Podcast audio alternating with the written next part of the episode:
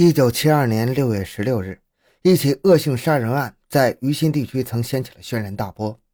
两名女知识青年被人持刀威逼，双双被强暴蹂躏，之后又被砍成重伤。两位女青年靠着装死才逃过一劫。张运香交代，此案当时的侦破人员已经怀疑到李德明头上了，但是李德明的姐夫王以才为他做了时间上的证明，从而排除了李德明的嫌疑。但是张运香知道，李德明是再三拜托王以才做的伪证。在掌握了李德明的许多罪证之后。审讯组冷静地分析，周密地推敲的审讯对策。通过对外围的调查和李德明在监号的言行，审讯组认为，要使李德明就范，并不能一蹴而就的。李在被抓获前，经常向人流露：“我干什么事情没有百分之百的把握是不干的，哪怕是百分之九十五的把握也不干。”他进了监号之后，对同号人犯讲：“案是我一个人做的，我自己不说，老婆不说，他们把我没有办法。”政府定案要看三个证据、六个要素，少一样都不行。过去判刑都是自己交代的，结果还是判了刑，这就是自掘坟墓。有的不交代，坐了几年牢之后还是放了。我是不交代的，打算他们关我几年。所以这个李德明是铁心要与政法机关顽抗到底的。审讯组根据掌握的情况和初步提审，也摸清了李德明的特点和弱点：一是感情一冲动。高兴起来，天南地北无所不谈；而一触及要害，就沉默寡言，心烦意乱，脑门子上爆汗珠。二是喜欢猜疑，遇到新的情况就胡思乱想，对同号人犯反复发问，探讨猜测。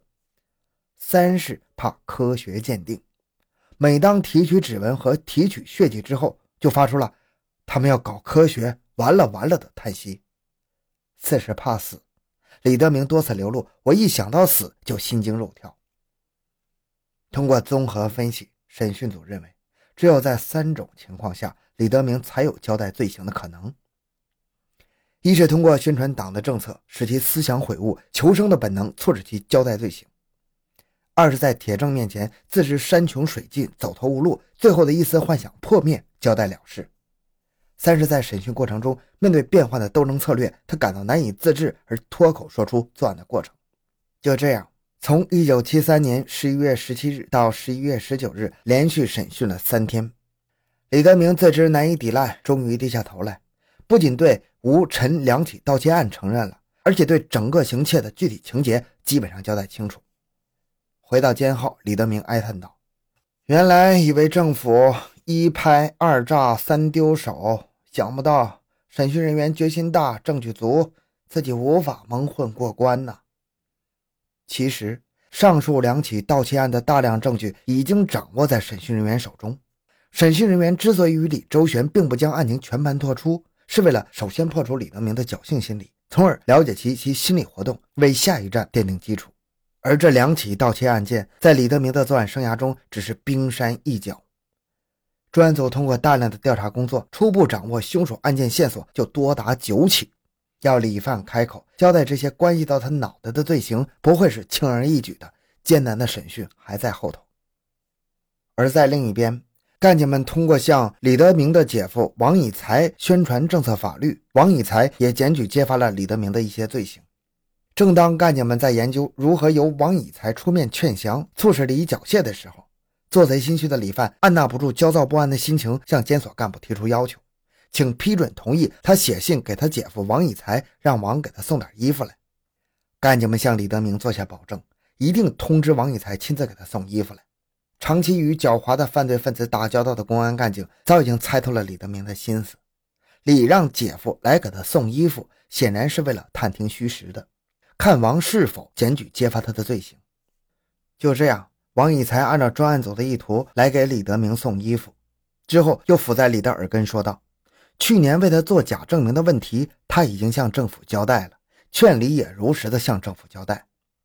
时机已经成熟了。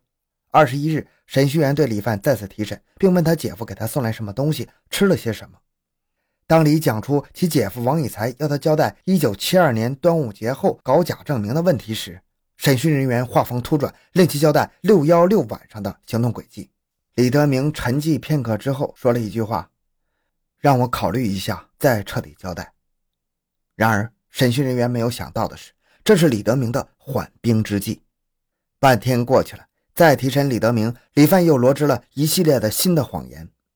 专案组经过会议分析，认为李范在思想上设有三道防线：第一道防线是拒不认罪；第二道防线是只交代偷鸡摸狗的轻微罪行，不交代情节严重的大案；第三道防线是只交代盗窃、流氓案件、死守凶杀案件关。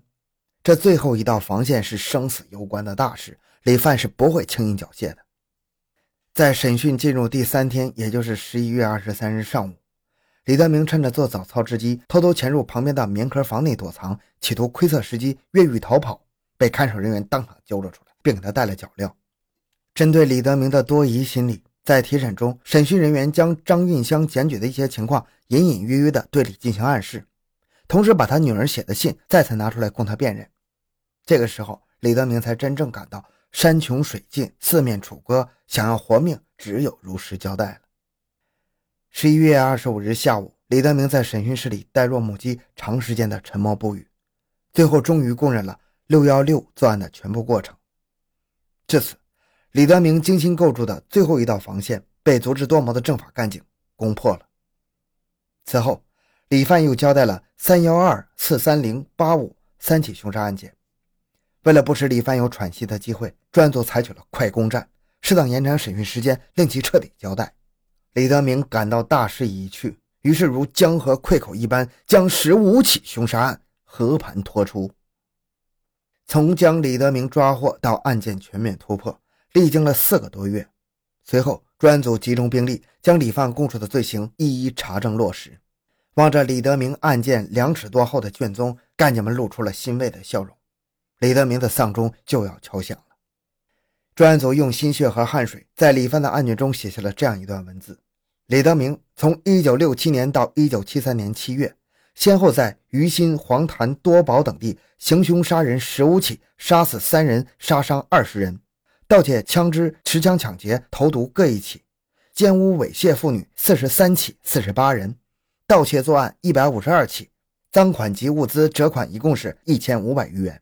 在李德明做下的血案之中，有很多是因为他和妻子张运香同别人发生矛盾，进而导致的仇杀。李范的妻子张运香个性强，常与人发生口角。一九七三年五月，张与本队的一名妇女发生争吵，刚好涂青枝从这个妇女家中出来，张运香怀疑是涂青枝挑唆所致。张回家之后，将此事告诉丈夫李德明，李德明更是深信不疑，因为涂青枝与李是邻居，平时极少往来。涂家的房子又盖在原属于李范所有的地基上，虽然房子通过了正当手续，是按队里的统一规划兴建的，但是李德明总是心中不悦。琪琪把枕头风一吹，李德明恨不得当即下手将涂青枝杀掉。李佑转念一想，杀了涂青枝罪行容易暴露，不如杀掉他的一名亲戚，以此来报复涂青枝。没过几日。李德明打听到涂青枝的胞妹杨明年方十八，长得如花似玉，住在本大队的一生产队。李佑通过秘密打听，找到杨某，记住了杨明的体貌特征。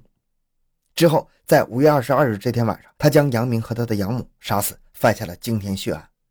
而拔阴毛则纯粹是变态的心理发泄。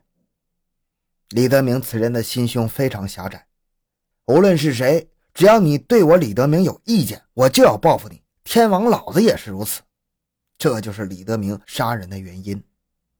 李德明被抓获之后，天门县政法机关用了近三年的时间，逐一查清了李犯的全部罪行。